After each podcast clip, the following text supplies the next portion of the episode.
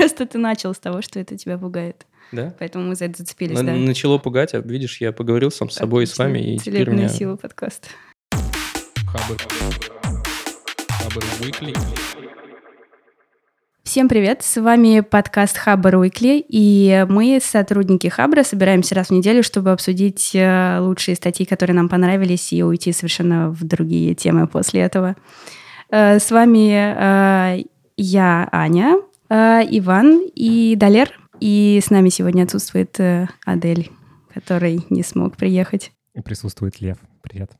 А записывает нас сегодня Сережа. Что, погнали? А, Я же первую новость докинул, по-моему. Короче, шок видео, в смысле шок э, аудио. К концу 2020 года все кредиты Сбербанк будет одобрять с помощью искусственного интеллекта э, физическим лицам, что важно. То есть это коснется вот прям меня, тебя, тебя, тебя и тебя, всех. Если вы когда-нибудь брали кредит или собираетесь. Короче, все данные о тебе просто отдаются нейросетке, она такая взвешивает, ну, наверное, он кредитоспособен, давайте. Или не давайте по какой-то неизвестной причине. Меня это немножко пугает, потому что про нейросети до сих пор никто не знает, что у нее там, сука, внутри происходит. Как она приходит к такому решению, я не знаю. Вот. Что думаете по этому поводу? Мне эта новость нравится. Мне кажется, только искусственный интеллект э, спасет россиян от легких денег. Потому что, по-моему, у, у- у нас прям, с этим- великих людей. с этим э, проблема. Но по данным там, двухлетней давности у нас очень закредитованные люди. И каждый пятый, по-моему, у нас россиянин э, имел кредит или имеет. И если сейчас это все будет жестче в плане выдачи кредитов, мне кажется, это хорошо. Каждый третий, кстати. Каждый третий даже. Мне кажется, количество не уменьшится людей, которые в кредитах. Ну, плохо не то, что много кредитов, плохо, плохо что не отдают. Плохо то, что в целом финансовая ситуация у граждан понятна, но при этом банки все равно им выдают кредит, понимая, что они их не выплатят. И потом вот это начинается история с коллекторами и прочее. Здесь очень важно, что э, многие люди сейчас берут кредиты, э, особенно это касается микрокредитов, для того, чтобы погасить э, прошлые долги. То есть это такая долговая яма, которая реально сейчас большая социальная проблема. Вы кредиты брали кто-нибудь? Когда-нибудь? Я брал, и я в целом понимаю, ну, то есть прошел через всю эту ситуацию, когда ты можешь брать кредит, чтобы заплатить, например, другой кредит, когда ты используешь кредитки. Я только последний год как-то смог э, обуздать э, вот все свои вот эти вот кредитные дела. У меня нету кредиток, у меня просто есть там какой-то долг, который я регулярно стараюсь там каждый раз увеличивать, э, выплачивать его. Поздравляю тебя. Спасибо, да. И поэтому я очень хорошо принимаю эти новости про то, что сложнее станет получать э, кредит. Да, А никто не, говорил, станет, что, сложнее, да. А, Будет отсутствовать э, человеческий фактор. И вот мне, ну, с одной стороны, человеческий фактор это иногда плохо, а, а иногда хорошо. Потому что, смотрите, рассказываю историю. У меня был кредит потребительский в Тинькове. Я закрыл его заранее, раньше, чем они рассчитывали. То есть они недополучили денег от меня. А потом мне понадобился еще один кредит на ремонт. И Я такой, привет, ребята, дайте мне еще один. Они такие, «М, сорян, погоди, мы подумаем. И типа автоматически пришел отказ. И только потом, когда я написал им в чатик, типа, ребята, в том ли дело, что вы недополучили от меня денег, и как бы они такие, ой, да нет, чувак, у тебя просто совершенно случайно в профиле не указано место работы. Я такой, блин, ну давайте же обновим. Мы обновили, мне выдали кредит, который мне, собственно, нужен был. Если бы не человеческий фактор, я бы кредит не получил. И ремонт, наверное, было бы сделать сложнее. Такая фигня. Мне кажется, что он не будет исключен, человеческий фактор, и все равно вот возможно такое, что тебе там вынесла решение нейросетка, и ты можешь потом обратиться в банк и этот вопрос как-то порешать. Тем более, что нейросети, они же тоже учатся на ошибках. Они учатся на хороших результатах. Насчет антиобучения, кстати, ничего не знаю. Ну, в смысле, вот так делать нельзя. Им говорят, мне кажется, им говорят только вот так делать можно. Исключительно. А почему ты говоришь, что непонятно, как они работают? Это же какая-то модель математическая, которая... Внутри, почему она приняла именно такое решение, никто не знает до сих пор. Подожди, ну а чем отличается от того, что вот сейчас есть скоринговые модели, которые, по сути, та же самая нейросетка, просто, ну, тебя пугает слово нейросеть или что? Да не то, что она меня пугает. Меня... Да ничего меня не пугает. Мне нужно просто кредит выплатить и забыть об этом. И больше не брать. Я просто хотел с вами обсудить, вот пугает ли вас И если да, почему, или если нет, почему. Мне кажется, тебя пугает то, что э, ты не сможешь договориться с человеком в случае чего. С э, искусственным интеллектом ты не договоришься. А я, главное, не то чтобы... Ну, вот у меня была такая ситуация, когда надо было договориться, и я договорился, но я не то чтобы вот вообще за такой стиль решения вопросов, когда надо договариваться. Я за, ну, типа, справедливости, наверное, в этом смысле. Тогда тебя вообще не должно пугать это. Наверное, и не пугает. Я просто рефлексирую. Чего вы на меня накинулись вообще? Просто ты начал с того, что это тебя пугает. Да? Поэтому мы за это зацепились, да. Начало пугать, а видишь, я поговорил сам с собой и с вами, и теперь меня... сила подкаста. Тут еще интересный такой вопрос, что э, ну, это такая тенденция к сокращению рабочих мест, э, да, и заменой э, машинами. Вот. Ну, и для банка это отлично, потому что, мне кажется, они сэкономят много денег на то, что они вот все эти отделы, которые вручную там проверяли заявки, смотрели бумажки, оценивали по скорингу, выдавали кредиты, что они их упразднят. Что вы не боитесь, что такое случится с вами, например? Типа, что меня заменит робот? Ага. Как меня заменит робот? Кто будет... Кто будет писать классные тексты? А писать тексты могут роботы уже. Мы проверяли. Художественные крайне херово. Не художественные лучше, но тоже плохо. И в запасе лето так ну, минимум 5, а то на самом деле и 10 э, у нас есть. А потом я буду просто обучать нейросетку, как писать классно. Я думаю, так будет. А ты, Далер, что будешь делать? Я уже решил, что вершиной моей карьерной лестницы будет садоводство. Вот, поэтому, да, не знаю, надеюсь, что у меня к тому времени будут какие-то сбережения, я смогу об этом не особо сильно думать. Лев, думаешь ли ты, что подкасты будут записывать не люди? Я думаю, что да. А, Да и сейчас они их записывает компьютер скорее. На самом деле, насчет деревенской жизни я тут увлекся каналом на YouTube, который называется «Деревенский блокнот». Я очень рекомендую вам. Это мужик, который пять лет назад решил бросить нафиг жизнь в городе и уехать в деревню, и снимает очень обстоятельный блог о том, как он строит печь или второй дом, как он там колодец рыл и всякое такое. Мне кажется, вот, вот эта нейросетка не заменит. О, прекрасно. Тогда я тоже посоветую еще один э, YouTube-канал, называется Primitive Technology. Там чувачок просто в середине нигде, непонятно в каком-то лесу, без всяких инструментов, начиная с того, что он э, отщипывал куски камня для того, чтобы сделать себе топор, херачит себе жилище, посуду и вообще живет неплохо. Выживальщики, они так называются. У меня папа когда-то этим увлекался. Но он не выживальщик, он просто молодец. У него главная тема в том, что он это все делает по древнейшим технологиям, собственно, что понятно из названия канала, и не использует ничего как бы современного совсем. То есть он там Ну, реально... Не только, а силикатный кирпич он в итоге сделал. Ну, он его сделал э, теми методами, которые возможны, находясь в лесу. Ну да, кальций там все. Да-да-да. Окей, ладно, минутка рекламы закончена. И к чему вы в итоге пришли? К Что не, не надо бояться, все нормально, просто какие-то люди потеряют работу, а кредиты продолжат выдавать? Да не, ну не, мне, мне кажется, надо бояться. Бояться неплохо, ну, в рамках. Э, В любом случае, нужно знать, к чему мы идем и какие навыки в этом будущем нам понадобятся. Нам и там нашим следующим поколениям, детям, там их детям, чтобы понимать, как к этому приспособиться. Какие навыки будут заменимы легко, а какие нет. Ну окей, тогда так и резюмируем. Ребята, если вы не знали, что с 2020 года Сбербанк будет выдавать кредиты автоматически с помощью нейросетей, просто знайте. А мы пошли. У меня есть еще одна новость, не новость, а, короче, вдобавок. Э, Я читала, что в Китае есть такая же тема, но когда вот они, когда люди приходят за кредитами, там в некоторых местах установлены камеры, которые считывают микродвижения, то есть, ну, микромимику. Это не, э, ну, незаметная глазу мимика, а скорее какие-то резкие такие движения глаз там вправо-влево или подергивание там щеки или еще чего-то. Это типа влияет? Да, поэтому, значит, они определяют, волнуется человек или нет, врет он или нет, и это влияет на выдачу кредита. И, э, ну, это не очень этично, конечно. Конечно, я волнуюсь. Я же за кредитом пришел, он мне нужен. Если мне его не, не выдадут, мне будет грустненько. Да, да, ну вот тебе не выдадут, значит. Ну, Там не только про волнение, там про всякое вранье, и вот это как, был, как в сериале Lie to Me. Ну и на Западе к этой технологии относятся, конечно, не очень. И э, ну, считается, что это не очень этично. Но Китай — это отдельный мир. Расскажи про этику Фейсбуку или Гуглу. Че, двигаемся дальше или мы как-то продолжаем рефлексировать? Мне, в принципе, это нравится, но вот понравится ли это слушателям, я не уверен. По поводу того, что нас заменят роботы... Что, что? Ворвался неожиданно. Продолжаем рефлексию. Ну, это чтобы перейти к следующей теме. Мне кажется, это абсолютно нормально, что нас заменят роботы. Ну, заменить роботы мы просто...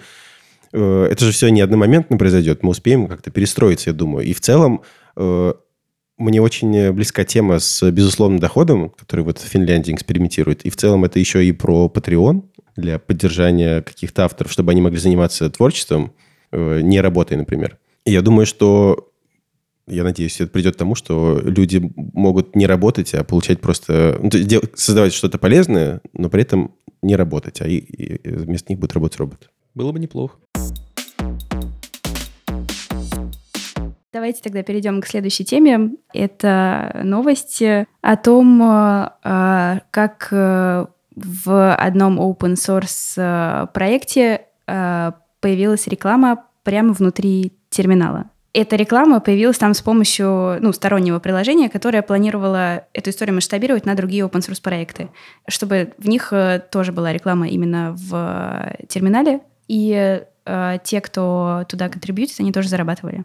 А сообщество это горячо обсуждало, в основном возмущалось, э, немного радовалось тому, что есть такая возможность заработать на своем проекте. И э, ну, в итоге все-таки общее мнение пришли к выводу о том, что это неправильно. Рекламы в терминале быть э, не должно, и такие проекты будут баниться.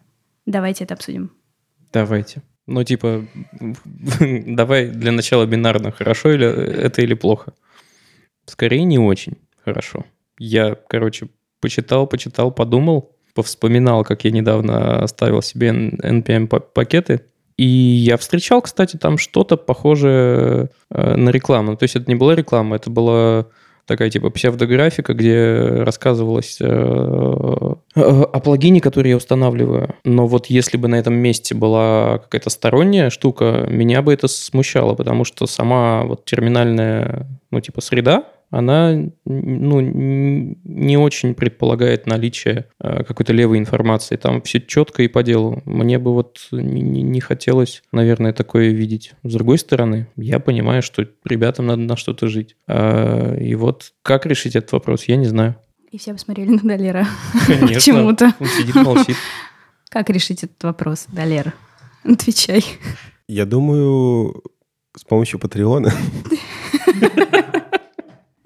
Ну, серьезно, кстати говоря, по-моему, это отличное решение. Ну, ребят, я вкладываю силы, делаю полезную программу, которой вы пользуетесь, и мне бы хотелось за это получить какое-то вознаграждение. Я готов, э, чтобы вы пользовались ей бесплатно, но если вдруг у вас есть лишний бакс, а если там пользуется библиотекой тысячи человек, это тысяча баксов, например, то вот вам Patreon мой, вы можете мне раз в месяц переводить, например, доллар. Видишь, Или хотя бы разок перевести доллар. С Патреоном есть один нюанс. Чтобы сделать э, донат, нужно совершить э, дополнительные действия. Тебе вот дается типа ссылка на Patreon, и ты должен что-то перейти, там что-то заморочиться. А рекламу тебе просто показали, ты ее увидел, а человек автоматически денежку получил. Я думаю, что ну, в конечном счете это просто выгоднее для рекламы распространителя. Ну, для продукта, в котором реклама находится. Мне кажется, выгоднее. Ну, то здесь коренное отличие в том, что реклама принудительная, да, ты не можешь ее убрать, а Patreon добровольная. Это твое, твое действие ты, твоя мотивация. Mm. И, ну, вообще с Патреоном так и работает, да, ну, кто-то так и делает, но э, просто это не работает, не работает так эффективно э, в денежном плане, как работала бы реклама. Ну, еще есть э, там история, когда э, компании, например, которые используют open source продукт, э, берут на себя его финансирование, и, э, но тогда это уже становится не совсем да, open source продукт, и тогда они диктуют свои требования. То есть это уже получается, что есть заказчик у тебя, который тебе платит под которого ты работаешь. Всегда ли диктуют? Мне кажется, иногда они просто могут э, инвестировать деньги. Ну, могут, наверное, но мне кажется, все равно все приходит к тому, что ты, когда во что-то вкладываешь деньги, ты чувствуешь, что тебе должны что-то. Пытаюсь вспомнить пример какой-нибудь. Когда ты чувствуешь, что тебе не должны? Когда компании вкладывают деньги и при этом не просят э, взамен. Ну, то есть там ну, в каждом open source проекте, мне кажется, нам надо поделить еще open source проекты на типы. То есть есть те, которые как pet project, они, у них открытый исходный код, но ими, им занимается один человек, например. А есть э, те, э, как сообщество, когда там много контрибьюторов, и они между собой как-то решают, э, в какую сторону двигать проект. И я думаю, что мы, наверное, говорим вот сейчас про такие проекты. Ну да, да. Где много контрибьюторов. Ну, маленькие проекты скорее нет смысла компаниям ну, как-то финансировать, покупать, использовать. Просто мне кажется, что вот существует какой-то просто совещательный совет, который ну, не дает компаниям продавливать какие-то свои решения. Ну, это же так все равно не работает. Это как с инвестициями. Когда у компании появляется инвестор, ну, не вот который, не, не тот, кто покупает, там, оплачивает работу контрибьюторов open source проекта, которым пользуется компания, а вот, ну, простые сценарии с инвестициями, то сразу появляется заказчик, сразу появляется тот, кто требует что-то, и тот, у кого есть свое видение, которое очень часто бывает э, не таким же, которое видит сама компания, и у него там, у инвестора может быть меньше данных, но у него есть власть, потому что он с деньгами, он платит. Кто компанию танцует или как там, кто компанию... Заказывал. Кто заказывал компанию? Свободная касса. Постараюсь нагуглить статью в своих закладках где-то вот про то, как это работает в open source проектах. Мне почему-то кажется, что там бывают и счастливые истории. Наверняка бывают, но просто мне кажется, это не общая картина. Ну, то есть, в целом этот вопрос поднялся ровно потому, что есть такая проблема с финансированием open source проектов. Они могут быть сколь угодно там, масштабными и даже важными, но из-за там, недостатка финансирования они либо вообще не развиваются, либо развиваются медленно и постепенно отстают от э, коммерческих. А это отсутствие альтернативы, а отсутствие альтернативы — это не прикольно. Угу. Вот, ну, кстати, извини, пример к Долеру — это Википедия, по идее огромный open source проект, который не имеет прямой монетизации, только донаты. Угу, кстати. А вы донатили вот этому человеку с щенячьими глазами? Я забыл, как его зовут, основателю. Э, я вот нет. Я тоже Я нет. тоже. Но это было, да, очень милое сообщение. Блин. И оно показывалось, кстати говоря, в России. Его не показывали. Если ты с VPN заходил, его тебе показывали, потому что, наверное, в России не платят. Вот, кстати, публично признаться в том, что ты не донатил Википедии, заставит меня, возможно, пересмотреть этот вопрос. Включить VPN и посмотреть, можно ли еще оставить денежку какой-нибудь. А у вас э, настроены какие-то донаты где-то, куда-то? Ну, кое-куда, да. Просто чтобы капало. Есть такая тема, кстати. Во, кстати, очень интересная штука. Действительно, можно же настроить автоплатеж, э, ну, по, по обоюдному какому-то там условному соглашению, чтобы тебя это не сильно парило совершенно. Условно там 100 рублей в месяц. В смысле, Ваня придумал Patreon? Да. Нет? А там автоплатежи? Да. Ну да. Да? Блин, я просто никогда не Идея пользовался. для стартапа, да, Вань? Да, да, да. Давайте сделаем. Блин. Ну, давайте, да, расскажите мне тогда, что Не, ну подожди, такие дела. Ну, Да. они активно сейчас делают. Вот у меня как раз там настроены платежи. И это вообще это отличная идея о том, что не обязательно донатить э, большое количество денег разово, можно просто 100 рублей кидать каждый месяц, это уже будет очень хорошо. И от тебя не требует никакого действия, конечно. Ну, если только ты захочешь прекратить подписку. Мгм. Я знаю точно, что Долера донатит кому-то из э, блогеров еще, да? Нет, у меня э, есть два друга, кому я планирую начать донатить, но ближе к Новому году. Но вот За я... дружбу. Не, не, нет, э, потому что мне нравится их творчество. Но сейчас я э, перевожу в ночлежку. Всем советую да, тоже. я тоже, кстати. Через такие дела. Да-да-да. Я предпочитаю не говорить о том, куда я доначу. А я специально Ну, говорю, не чтобы знаю, почему-то. побольше людей узнал об этом э, фонде и тоже туда донатили. На самом деле это очень сложный выбор. Ну вот опять же, когда на такие дела заходишь, там для того, чтобы настроить э, эту подписку, ну нужно просмотреть этот список. И, ну, это сложный выбор. Ну как ты можешь выбрать между одним фондом и другим фондом? Ну ты э, Ну, просто смотри, а если возвращаться к open проектам, там уже будет попроще. Там попроще, да, Ну, чем просто- пользуешься. Да. Да. Мне кажется, здесь тоже просто, что тебя волнует, туда ты и вкладываешь. То есть э, меня тема бездомных волнует. Ну, Поэтому знаешь, я так- сразу понял, что мне нужно ночлежку. Ну, и там же больше, фондов, чем одна конечно. организация.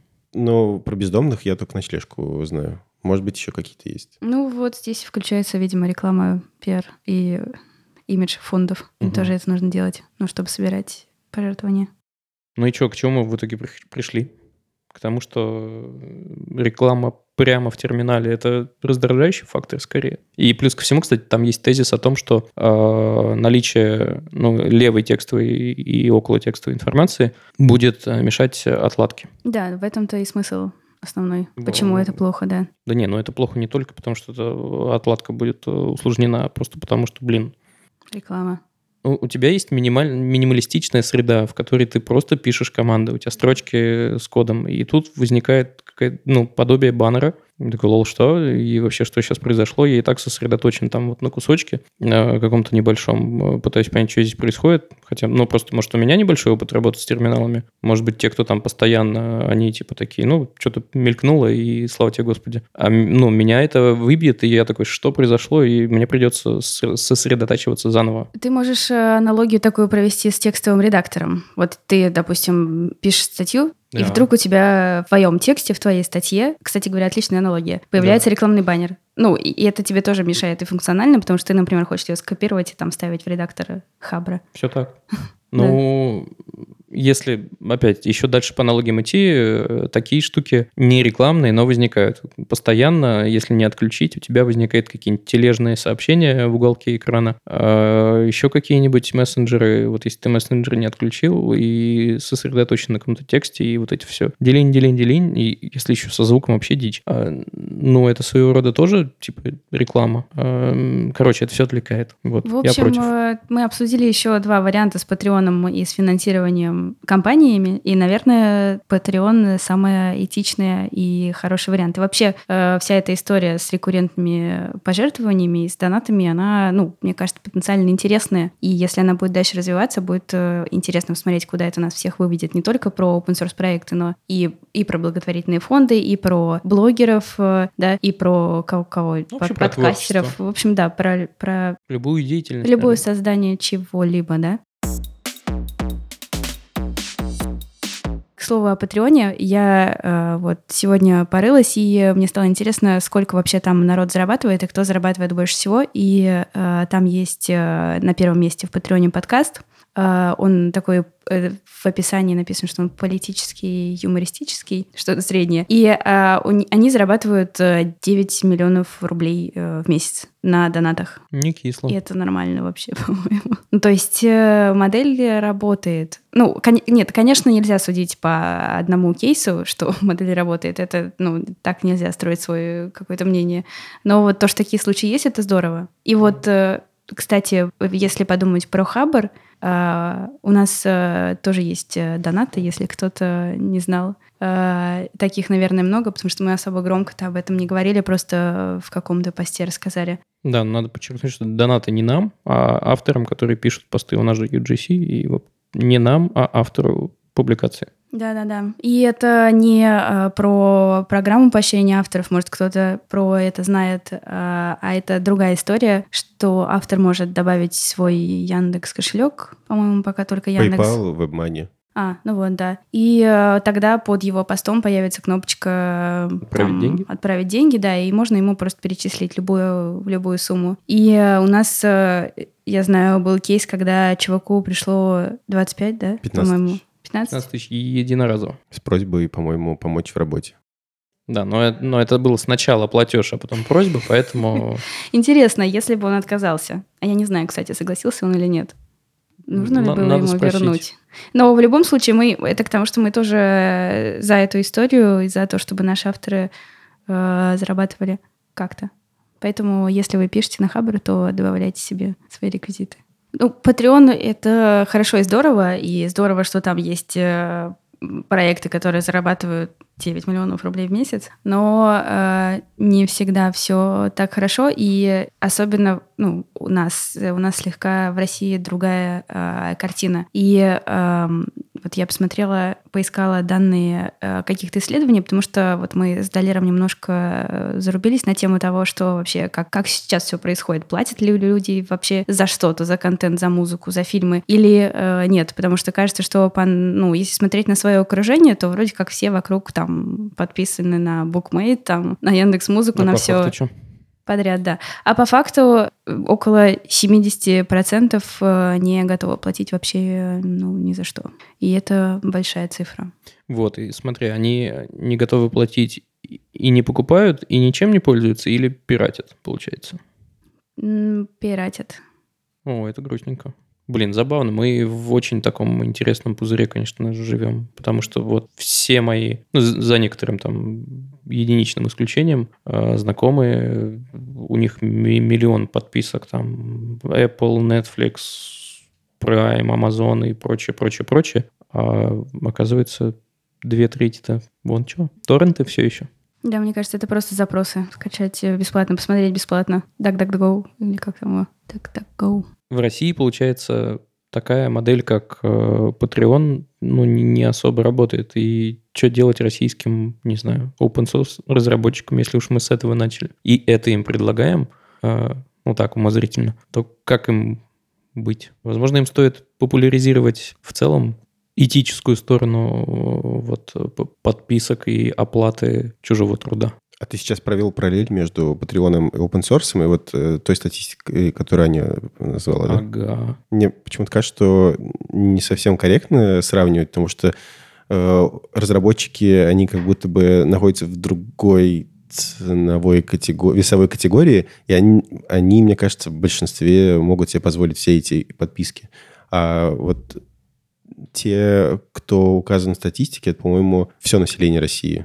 Да, да, поэтому Ваня говорил про пузырь, потому что, ну, его окружение это не там тетя Нюра из какой-нибудь деревни. Ну, да, очевидно. Ну, блин, а с другой стороны, она, наверное, и не будет этой тете пользоваться. Да, да, у нее, наверное, вообще интернета нет. Но у них нет. есть подписка на триколор, наверное. Триколор? Как у моих бабушек с дедушкой. Это что, телевизор? Вот мы тебя и поймали. Кого будет больше всех хейтить. Вот, вот он пузырь. Триколор — это телевидение спутниковое, кабельное, да, которое очень распространено в России, да. Ну да, да. Ну, я думаю, что им-то эту подписку купили дети. Да вообще не факт. Вообще не факт. Ну, то есть она стоит, кстати, довольно дорого, потому что брат мой маме покупал ну, короче, это довольно дорогая история. Там что-то в районе... Ну, за оборудование сначала ты платишь довольно много, а потом уже не так. Но за оборудование около десятки, что ли, получается. Нет, а потом это... подписка. А, ну, типа ну, тарелка, ну, ресивер, да, вот эта вся да. э, мишура. Да. Чтобы понимать проникновение сервисов в нашу жизнь, э, вы когда-нибудь видели офлайн кассы для продажи билетов в Москве? Да. Ticketland. Э, я имею в виду продажи билетов там на поезда, на самолеты. Ну, прям когда ты ногами приходишь, покупаешь Конечно. билет. Да, да, да. Но даже не на вокзал, а вот просто по городу довольно много таких да, э, да, касс, которые частные. Вот. И это 50% оборота билетов в России, если что. То есть вот эти все там Aviasales, там, не знаю, покупка билетов в интернете, э, это до сих пор не, не лидер рынка, если что. Ну, это наводит еще на мысль о том, что, наверное, это одно из немногих мест, где можно купить, э, ну, типа, тур целиком, чтобы не думать ничего, просто купил все скопом и Нет, полетел. именно про билеты я сейчас говорю. А, Тур исключительно? Да, да, да. То есть прям... То есть не турагентство, а именно кассы. Да, именно кассы, офлайн кассы. То есть человек хочет поехать на поезде, и он идет там не на кассу на вокзале, а идет э, с ЖД-кассу в городе какую-то, а, любую. Офигеть, Это целый гигантский замечал. бизнес. То есть прям я тоже об этом узнал, я очень удивился. Ну, тут надо подождать, пока поколение сменятся, и посмотреть, что будет. Ну да, вот тебе и Тутуру, который ведет блог на Хабре. Не, ну, э, в любом случае, наверное, тенденция какая-то есть к тому, что больше людей начинают платить за что-то, да, за контент, э, ну, вообще. И э, я пошла, посмотрела в Google Trends, это такой сервис, где можно посмотреть популярность конкретного запроса. Вот когда мы в поиск там забиваем «скачать бесплатно», да, можно посмотреть, насколько популярен этот был запрос по годам.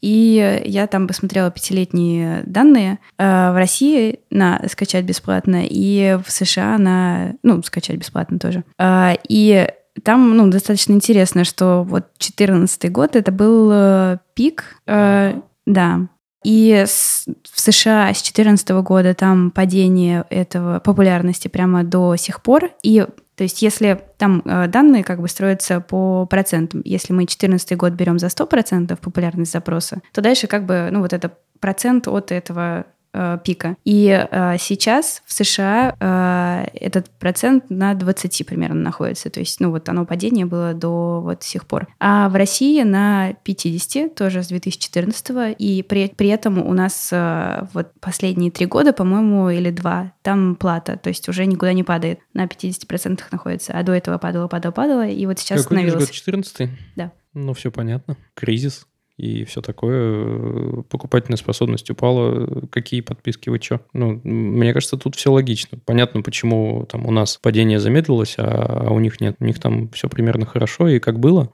А а у нас-то, вот видишь, в два раза, по сути, хуже. Потому что, кстати, стоит заметить, что подписка-то очень часто вот вообще не на российские сервисы, а на зарубежные. Соответственно, ну, они, конечно, выставляют какие-то более-менее адекватные цены по российским меркам, но все равно это там, например, за Apple Music я плачу больше, чем мог бы платить за Яндекс Музыку. Ну, прям значительно. Типа раза в два, кажется. Хотя, ну, не знаю, и там, и там не очень много, но разница между э, двумя числами, она прям большая. Вот, мне кажется, что помимо просто покупательной способности, важно еще создать э, удобную среду для того, чтобы можно было легко платить за то, что, за то, чем ты пользуешься. С этим зачастую проблемки. Ну и, типа, видимо, ситуация немножко поменялась, когда появились э, крупные игроки на, в мобильных операционных системах. Ну, то есть, типа, Apple и Google довольно много сделали для того, чтобы людям было гораздо легче оплатить подписку, находясь в своей экосистеме.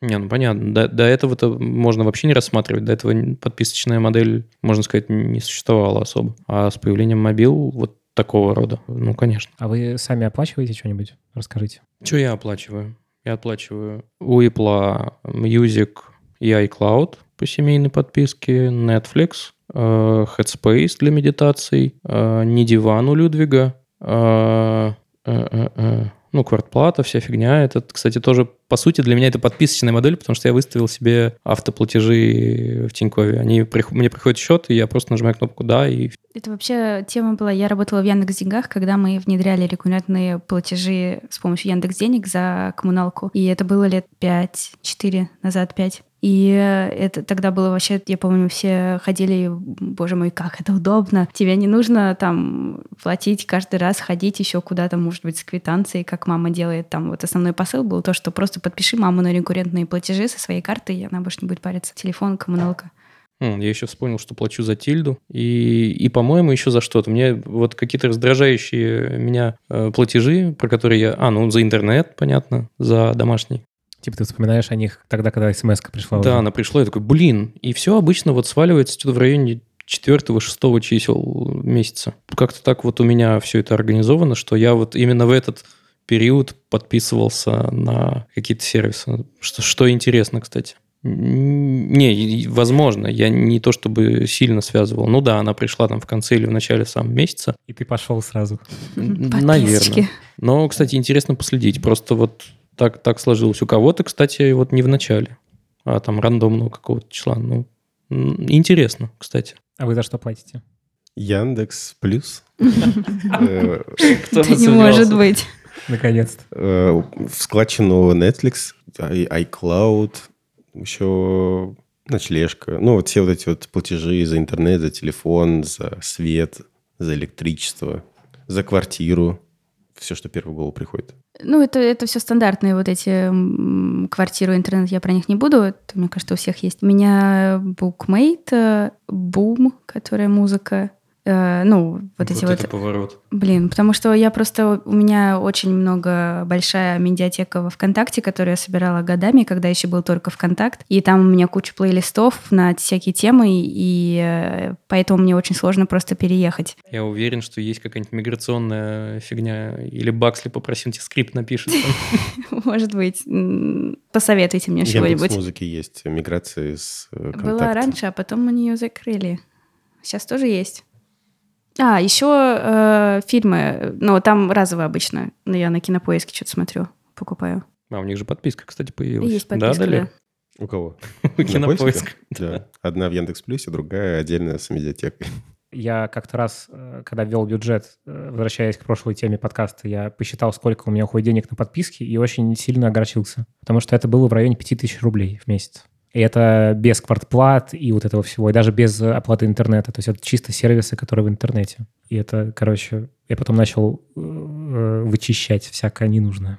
Ну, кстати, ребята, советуем вам прошерстить все свои подписки, потому что зачастую они очень незаметно проходят. И часто приходят не смс, а просто молчаливые письма такие в почту, которые вы там не проверяете. Э, проверьте и, во-первых, расскажите в чатике и в комментах, чем вы пользуетесь. Во-вторых, проверьте и отпишитесь от ненужного. А, ну, а в-третьих, что, хорошо, проведите выходные и вообще будьте молодцами. А еще Аня что-то хочет сказать и машет мне пальцем. Давайте донатить open source проектам. О, да. М?